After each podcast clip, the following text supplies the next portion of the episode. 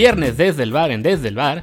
Y ya que es viernes y hay que estar en un bar, pues no voy a decir nombres, pero alguien en este programa ya se sirvió un whisky. Luis se sirvió un whisky. Por eso no iba a decir nombres, pero bueno. ¿Cómo estás, Matías Palacio? Bien, bien, gracias. Aquí hoy, hoy grabando un poco más tarde de lo normal, porque tuvimos un, un día muy, muy ocupado, con muchas cosas que hacer. Exactamente. El whisky toma tiempo de, de todos, aunque bueno, eso será más tarde. Y bueno, es una emisión de Desde el Bar que llevamos esperando desde hace mucho tiempo, porque por fin mañana hay fútbol. Sí, regresa la Bundesliga, mañana finalmente. Eh, lamentablemente, digo, en fin, lamentablemente o afortunadamente, no sé, pero lamentablemente no hay ningún jugador mexicano, entonces pues, no lo podemos, no lo seguimos con tanta pasión. O sea, si estuviera todavía, no sé, Salcedo o algo así, pues estaríamos todos pendientes de ver qué, qué pasa. No es el caso, pero bueno, hay, hay buenos partidos. Está, está el Dortmund con Haaland, está, está el Leipzig, eh, hay duelos eh, excitantes como el Darmstadt Karlsruhe. Esta es de la segunda división. La segunda división, que es el que, el que abre la, la, la jornada sabatina de fútbol. Sí, de hecho, si la gente está ya muy, muy desesperada por ver fútbol, bueno, eh, a la 1 de la tarde de Europa, 6 de la mañana de México, es cuando juegan los equipos de segunda división. No vamos a decir los partidos porque lo van a ver 5 personas, pero ya a las 3 y media de aquí 8 y media de la mañana en México es cuando arranca la jornada y como decía Martín, el partido creo que todos queremos ver es sobre todo Borussia Dortmund contra el Schalke 04, ¿no? Sí, sí, va a estar, va a estar interesante. Eh, también en el, en el programa del, del día está el RB Leipzig contra, contra el Freiburg, que ese, también es un partido interesante. El Frankfurt contra el Mönchengladbach, que el, el Mönchengladbach se derrumbó un poco de como, como había empezado, pero todavía está ahí, cuarto lugar con con 49 puntos y ahí medio, medio acechando a, los, a los líderes. Ese partido es a las 11 y media de México, entonces la gente puede ver si quiere al Dortmund y más tarde al, al Mönchengladbach.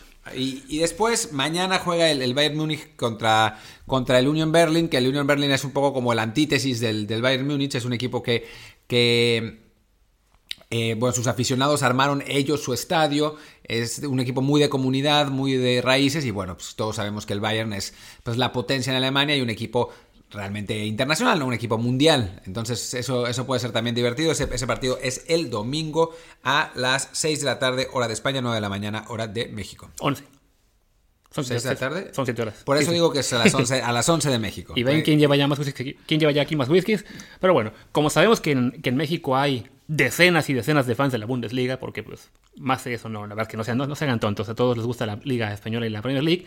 Vamos a recordar rápido cómo está el campeonato. Pues, el Bayern, para variar, va de líder con 55 puntos, a 4 el Dortmund, un punto después el Leipzig y en cuarto lugar el Mönchengladbach con 49, es decir, a 6 del München. Son los equipos que pelean más que nada el campeonato. Quizá por ahí Leverkusen con 47 puntos también se pueda colar si, si una buena racha y todos los demás llegaran pues fríos, que no se puede descartar porque evidentemente ha sido una inactividad de dos meses. Igual seamos pero claros, va a ganar el Bayern. El Bayern, gana el claramente. Sí, no. Este, sería muy bonito que esta temporada gane otro, sobre todo el Dortmund, por razones deportivas, emotivas, financieras. Yo, quiero, que gane, yo quiero que gane el Leipzig, porque bueno, en 2006 Leipzig fue mi sede y entonces pasé mucho tiempo ahí. Me, la verdad es que me la pasé muy bien en la ciudad y además porque a mí me gusta siempre que haya campeones diferentes. No me gusta que siempre sean los mismos. Y obviamente el Dortmund no tiene el poder adquisitivo del, del Bayern, pero sí es un equipo que ha ganado, un montón, ha ganado un montón de Bundesligas, ¿no? Entonces el Leipzig es un equipo nuevo. Sí, es Red Bull, es, es el dueño y bla, bla, bla, y no sé qué, ética, ética, ética. Pero bueno, estamos en el mundo de los jeques comprando clubes, así que tampoco nos podemos poner a llorar. Y definitivamente no nos podemos poner a llorar por el Bayern, que también tiene muchísima cola que le pise. Exactamente. Pero ¿sabes qué? ¿Sabes quién no va a poder estar en este reinicio de actividad de la Bundesliga? Eh, no sé. El técnico del Augsburgo porque está suspendido. El señor se llama Heiko, Heiko Hellrich. Ah, Heiko Hellrich es el, es el, técnico del Augsburgo. Exactamente. Ah, pues era seleccionado alemán. Yo creo que jugó, si no estoy equivocado, el Mundial de 2002. Yo la verdad que no me acuerdo de él, pero lo acababan de firmar como técnico del, de Habsburgo el 10 de marzo, es decir, ese iba a ser su debut como entrenador del equipo tras el parón de actividad, pero resulta que el señor tuvo la muy buena puntada de, bueno, eh, por todo este lío del coronavirus, evidentemente, se están llevando a cabo protocolos muy, muy estrictos de seguridad y de, sanidad, entonces los, los jugadores y técnicos están todos concentrados en hoteles y no tienen permitido salir, más que básicamente a entrenar y, y al partido, ¿no? Y a ese señor se le ocurrió salir otro día, pues en la noche, al supermercado. porque se quedó sin pasta de dientes y sin crema para la piel. Entonces fue una historia muy simpática que contó luego en rueda de prensa. No solo salió, sino que tuvo que regresar por la mascarilla, se le olvidó. En el supermercado hubo un show ahí porque no llevaba carrito. Entonces, pues, el tipo está suspendido hasta que pase una cuarentena de 14 días y entonces podrá reintegrarse a los trabajos con su nuevo equipo, que ya tenía otra historia más de, de faltas a la disciplina esta sanitaria, con el caso de Salomón Calú, este jugador que costa marfileño, que hace unas semanas cuando se iban a hacer las pruebas del COVID, todos los jugadores del club se grabó saludando de mano a sus compañeros y lo subió a internet. Sí, bueno, Herlich, hay que decirlo, jugó, yo, tengo unos, unos, datos ahí súper oscuros, me acuerdo de una gente súper oscura, pero después resulta que está mal. Eh, Herlich jugó con Alemania seis partidos de la eliminatoria de la Euro 96 y después no jugó el torneo. Eso, eso, es todo lo que jugó con Alemania, pero no sé por qué me acordaba de él. Em, en fin, sí, bueno, está, está esa, esa situación eh, simpática siempre y cuando no pase nada, pero yo creo que más bien la... la pues el, el punto a ver es la, Bundesliga es una, una suerte de, laboratorio de pruebas para todas las otras ligas, ¿no? O sea, si no pasa nada, si se puede jugar bien, si no hay contagios, si no hay problema, entonces seguramente las otras ligas van a empezar a reactivarse lo, pues en sus tiempos, pero lo más rápidamente posible. Si hay, si de pronto, no sé, voy a decir un nombre, pero no quiero decir que quiero que eso pase, pero si Mario Götze se sale positivo en, un test, se acabó. O sea, se acabó Alemania y se acabaron todas las otras ligas. Sí, porque además, a fin de cuentas, si Alemania no puede llevar esto con éxito, nadie más va a poder. No, no, no. Los alemanes son el ejemplo, digamos, a, seguir en este aspecto. Y sí, hay que ser realistas. Si allá no lo hacen bien, no va a poder hacerlo bien nadie. Entonces, esperemos por ese sentido, por ese lado, que, que la Bundesliga corra bien, que sea un buen espectáculo. No podemos esperar un gran nivel en este momento porque bueno, son dos meses de paro, este, jugadores que están entrenando de manera muy peculiar, este, se, está, se está esforzando mucho la, pues todas las actividades deportivas en general de que haya el mínimo contacto, entonces será seguramente extraño para algunos de ellos esta primera oportunidad de jugar ya un partido normal. Pero bueno, a fin de cuentas es la Bundesliga, no es la liga top en este momento en el mundo, no es la liga que tenga más aficionados ni en México ni en el mundo, pero bueno, queremos ver fútbol de, de primer nivel y pues ojalá que, vaya bien y, y, que podamos empezar a ver más partidos de más equipos que nos interesen más, ¿no? No, bueno, y es una buena liga, obviamente, es la tercera tercer o cuarta mejor liga del mundo, depende de a quién le guste más, si la Bundesliga o la Serie A, así que, que bueno, va a haber buen fútbol, lo vamos a, poder ver, tiene jugadores como Haaland, como Giovanni Reina, el, el gringo, que ojalá no sea tan bueno como como, parece ser, pues, todas las estrellas del Bayern, obviamente. es un eh, es una, liga con, muy buenos jugadores. me, gustaría ponerme a citarles jugadores de todos los equipos, pero en este momento son las 12 de la noche de España y francamente estoy muy cansado. Así que. que El whisky. exacto. Oh, yo, yo no estoy en, plan whisky porque mi cuarentena ha sido una cuarentena muy deportiva. Así que casi, casi no he, no he tomado, pero sí, no estaría mal, la verdad. Y sí. Y bueno, a fin de cuentas, este esta liga le, lleva que como tres semanas de ventaja a la siguiente en aparecerse. O sea, no, no habrá ninguna, ninguna otra liga que arranque en, mayo, ¿no? Y no están, ninguna otra está confirmada todavía. O sea, sabemos lo que comentó el Vasco Aguirre de la Liga Española, que quieren para mediados de junio. En la Premier League, pues todavía estaban discutiendo si regresaban o no, porque no todos los clubes estaban de acuerdo con la con las fechas y las condiciones en las que iban a regresar. Eso es lo que es absurdo. No es que el problema no es sanitario, sino que los equipos que están cerca del descenso no quieren jugar los partidos en cancha neutral. Y entonces por eso no aceptan que vuelva a la liga.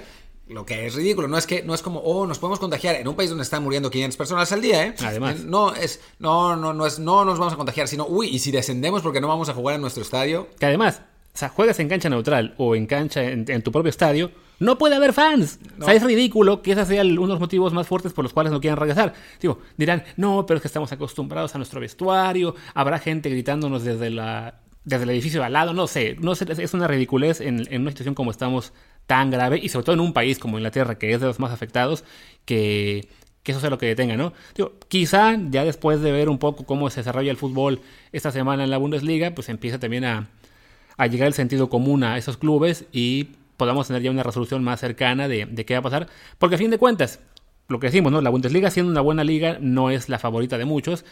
La mayoría queremos que regresen España y Inglaterra, que son las que tienen mayor nivel, y que además la competencia, sobre todo en España, por el título, está mucho más, más cerrada de lo, que, de lo que es la Bundesliga, que siempre gana Bayern. Sí, y en España últimamente siempre gana Barcelona también y siempre la competencia está cerrada y termina igual ganando Barcelona. Pero bueno, sí, la verdad es que hay tres equipos que están peleando eh, ahí muy cerca. Obviamente en una cuestión nivel, pues sí, Barcelona, Real Madrid e incluso Atlético están por encima de lo que uno podría pensar que hay en la Bundesliga, aunque ciertamente tanto Bayern como Dortmund estaban muy avanzados en el camino también hacia, hacia los cuartos de final de la Champions. Eh, en fin, va a ser divertido, o sea como sea, pero ojalá vuelva Inglaterra y España y que eso sea porque, no porque forzaron la vuelta, sino porque las condiciones de vida en los dos países, aquí y en Inglaterra, ya eh, permitan que se pueda jugar fútbol, ¿no? Así es.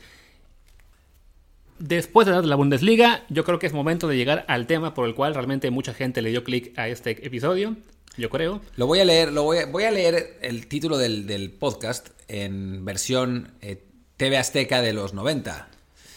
Cuauhtémoc Blanco. ¿Una mentira? A ver, vamos a, vamos a matizar, porque además yo fui el que propuso el tema eh, y yo, digo, a Luis se le ocurrió el encabezado sensacionalista, pero estoy de acuerdo con él, o sea, estamos en la, en la misma idea. No es que Cuauhtémoc Blanco como jugador de la Liga MX haya sido una mentira.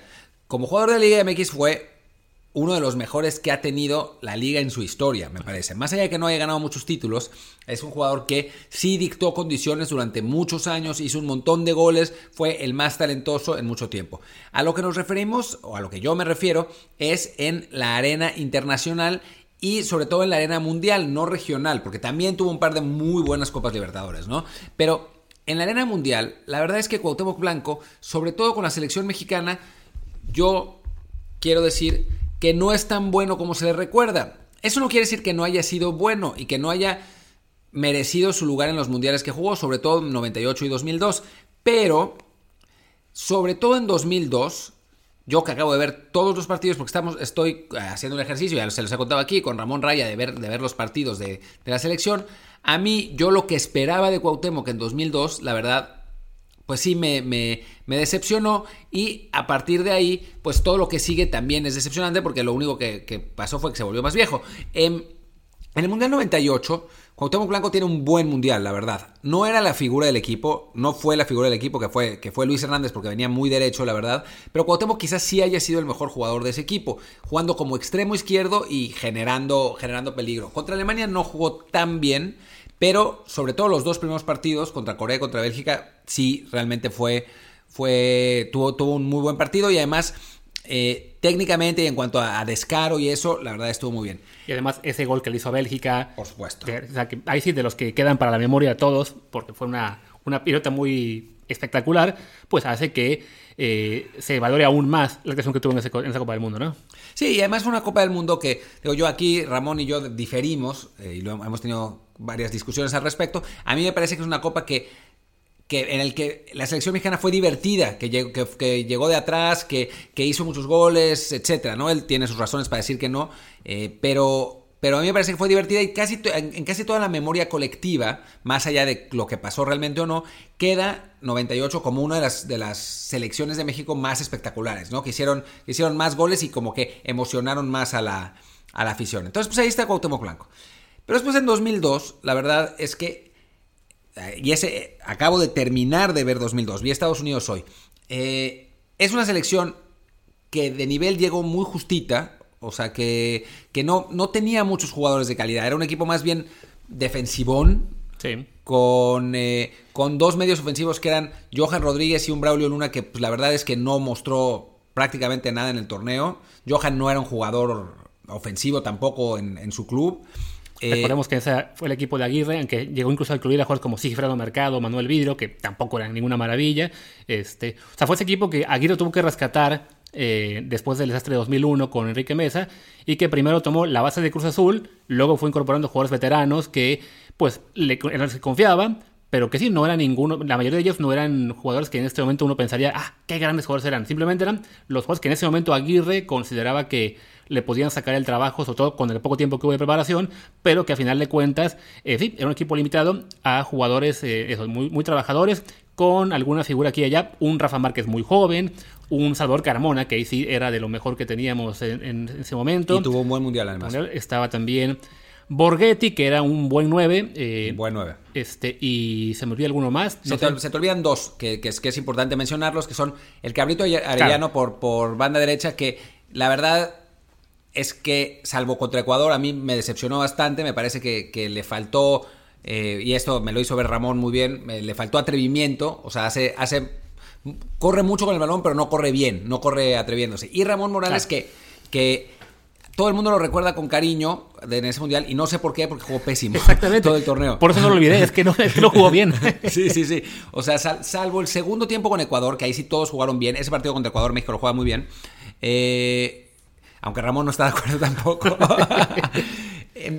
México, México no, tiene, no tiene un gran mundial. Y Cuauhtémoc Blanco es, cuando uno lo ve en ese mundial, se nota que le ha pesado la edad muchísimo. Es un, es un jugador muy lento, que técnicamente es todavía muy hábil, que se atreve, a diferencia de otros jugadores de selección, porque recibe la pelota, se da la vuelta, busca, busca para adelante, pero muy impreciso, eh, la verdad, y que tiene un partido que a mí, la verdad, me sacó de quicio, que fue el de Ecuador, que tiró literal, ¿eh? Y esto no es broma, nueve taquitos. Nueve taquitos en el primer tiempo contra Ecuador. Y los falló todos. Creo que uno acertó. Y después en el segundo tiempo tiró otros dos eh, taquitos. Y después mandó un montón de pases equivocados. O sea, Sí, era un jugador que merecía, que merecía su lugar. Era la única realmente fuerza creativa de ese equipo, de un equipo que ya decimos muy limitado y que además en opciones de banca pues no tenía nada. Tenía a Luis Hernández que ya no, no le daba.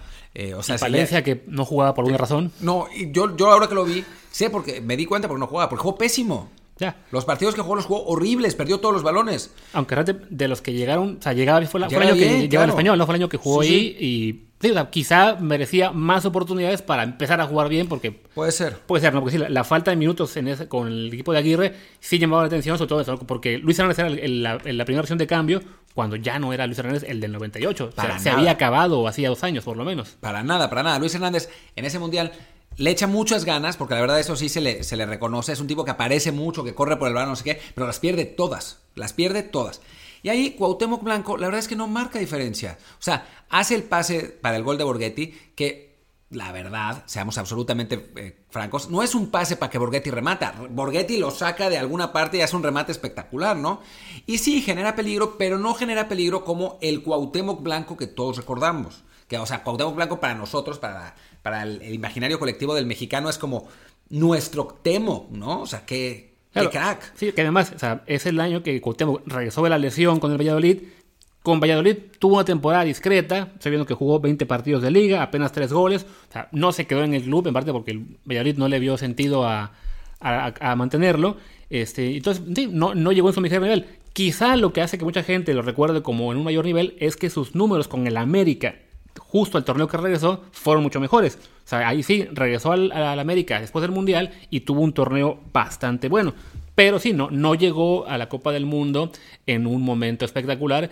Y sí, su desempeño, sin ser este desastroso, no es algo de otro mundo para que uno lo recuerde como, ah, esta era la figura que nos hacía falta y sobre todo lo que vas a decir ahora, la que nos hizo falta cuatro años después. Claro, claro, todo el mundo se acuerda de, de Cuauhtémoc Blanco y la Volpe cuatro años después, pero después de haberlo, en 2000, de haberlo visto en 2002 y con la dinámica que tenía ese equipo de la Volpe, yo no sé cómo hubiera encajado, encajado Cuauhtémoc Blanco. O sea, si Cuauhtémoc Blanco ya en, ya en, 2000, en 2002, a los 29 años, se veía lento, porque se veía lento, a los 33 en 2006, pues no, no, le, no le daba, o sea, realmente no le daba ni la velocidad, ni el sacrificio, ni, pues esencialmente no, no era, o sea, era un jugador que te podía funcionar bien en un equipo que en la Liga Mexicana, hay que ser muy claros, en la Liga Mexicana estuviera formado alrededor de él, como sucedía con ese América, pero no en un equipo como el de la Volpe, que era un equipo que se, un equipo que se basaba en dinámica y un equipo que en realidad no tenía figuras. O sea,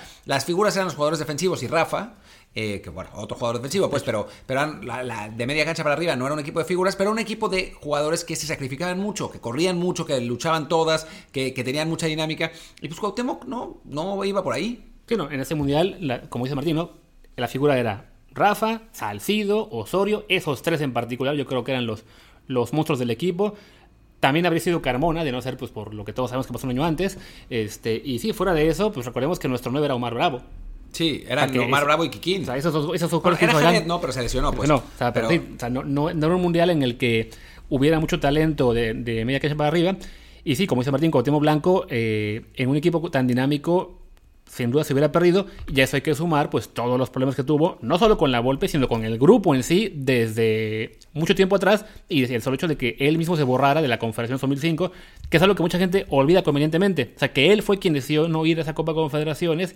Y ya desde ahí, pues fue cavando su tumba para nunca volver a recuperar un lugar en el equipo. No, hay es, es muy, es muy interesante, la verdad, desde un punto de vista, eh, pues, sociológico, por decirlo así, cómo la gente se olvida de las cosas de Cuauhtémoc, ¿no?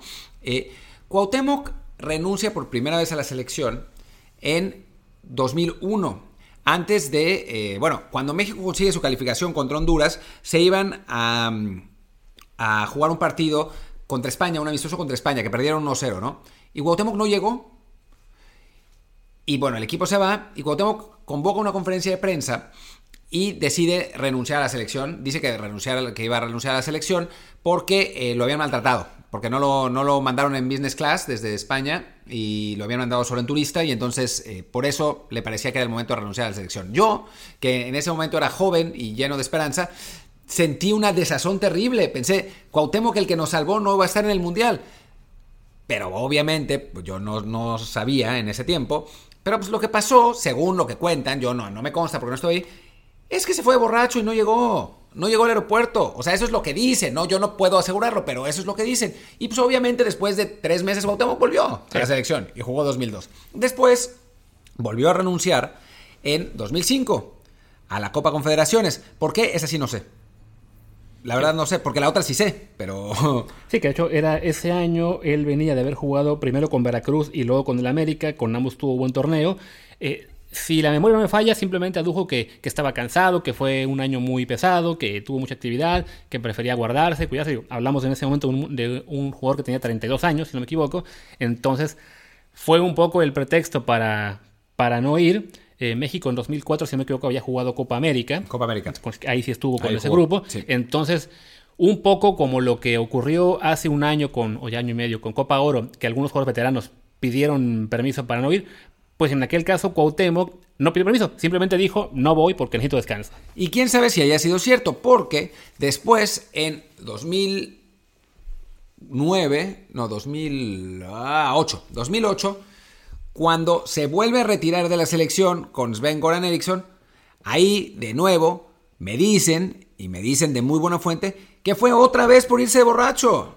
O sea, y por eso no llegó y Sven furioso le dijo que ya no lo iba a convocar más y entonces armaron este, este plan de que Cuauhtémoc iba a hacer su retiro de la selección porque ya no daba y que, y que le iban a hacer un partido de homenaje, no sé qué, no sé cuánto, no sé qué. Pero otra vez, otra vez, o sea, y la gente no se acuerda porque hay veces que eh, un jugador mexicano no, no, eh, pues no, no va a una convocatoria por, por eh, cualquier razón. Y la gente dice, no, los, las estrellas de antes, como Cuauhtémoc, que sí sentían la camiseta. Cuauhtémoc se retiró tres veces de la selección y las tres veces volvió, porque Sí. después Cuauhtémoc volvió en 2010.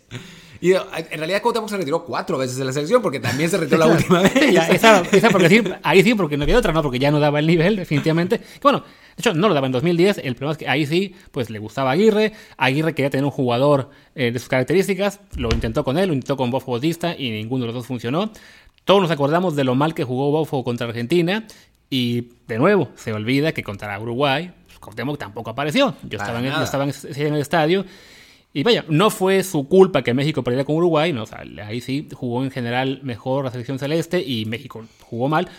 Pero sí, estaba ahí ocupando un sitio más por, por historia y por creer que su genialidad iba a poder hacer algo en una o dos jugadas, pero francamente pues aportó muy poco y cuando uno ve en el acumulado cómo sí, ok, Cuauhtémoc sí definitivamente contribuyó mucho en algunos puntos para la selección mexicana, en eliminatorias, en Confederaciones 99 Sí, en eliminatorias muchísimo. en, Copa sí. Oro, pero su aportación en mundiales, que habían tenido tres oportunidades para ir y una en la que se burró, pues no fue nada espectacular. O sea, 98 sí, esa sin duda fue la mejor que tuvo, pero tampoco fue un mejor que marcara época con las demás. No, no, no. Y en 98, a ver, sí, marcó, o sea, jugó bien y todo, pero tampoco fue que hiciera cuatro goles y tuviera el mejor mundial, ¿no? O sea, fue, fue un jugador muy importante, fue quizás el segundo jugador más importante de ese, de ese mundial después de Luis Hernández, pero después, o sea, eh, no, no es que, no, no estamos hablando de el equivalente, por supuesto, porque pues, sabemos, de Maradona en el 86 para México, ¿no? No, no fue un jugador que, que dijeras, es el talento descollante de la selección mexicana.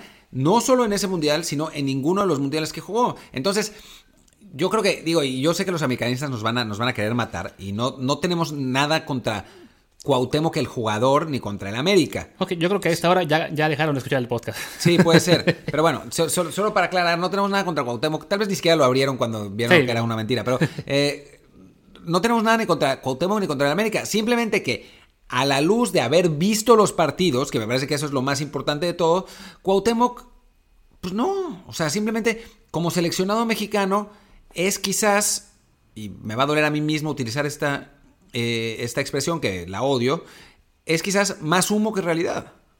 Sí, no.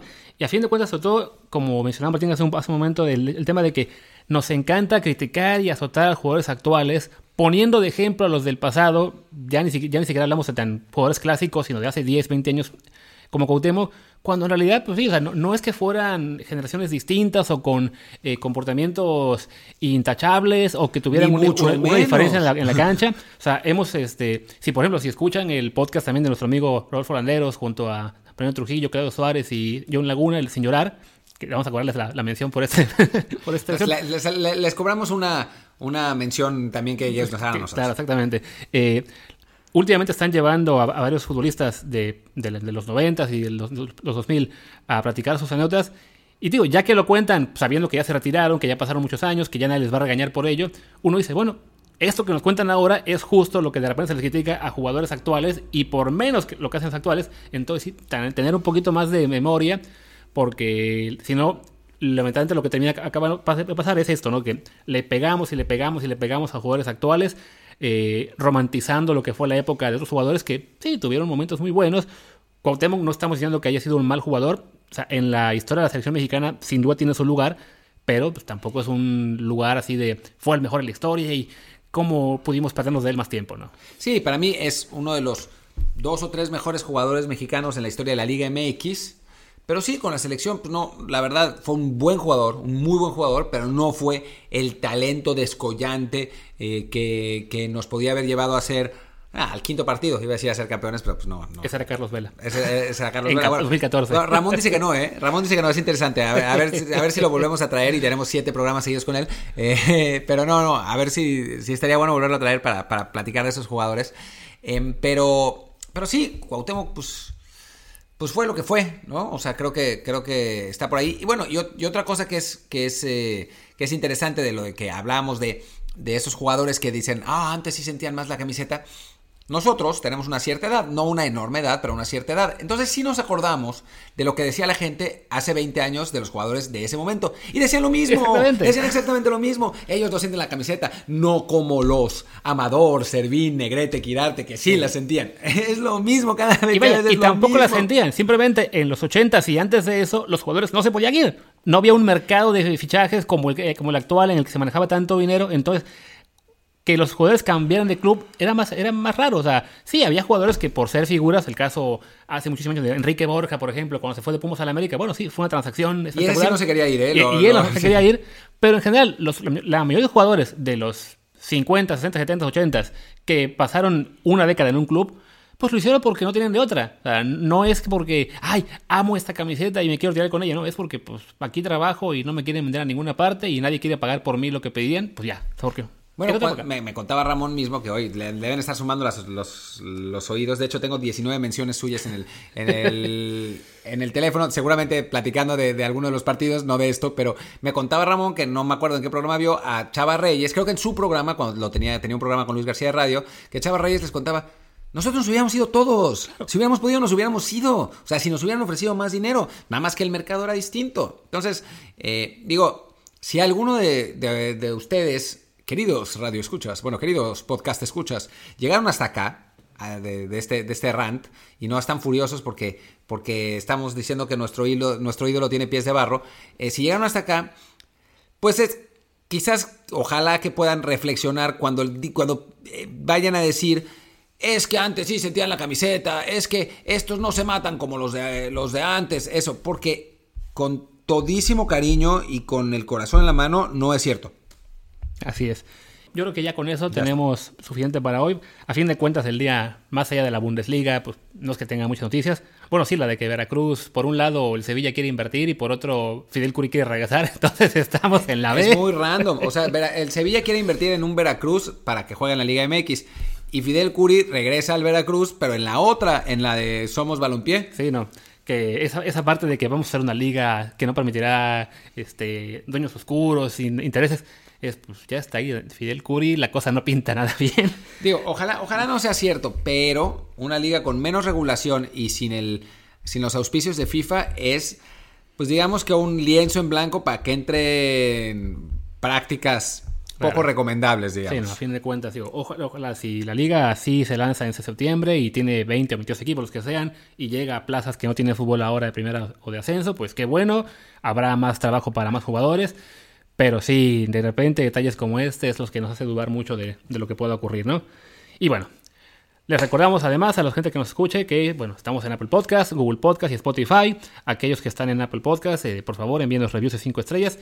Y si están en Spotify o Google Podcast, pues también entren a su cuenta de Apple, que todos ustedes tienen iPhone, no se hagan tontos, y déjenos ese review para que más gente nos encuentre.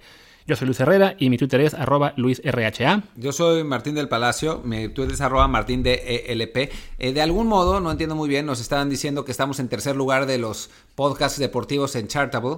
Eh, eso, la verdad es que nos, lo dijo nuestra, nuestra agencia. Eh, sí, y es, realmente tenemos una agencia. trabajamos con ACAST.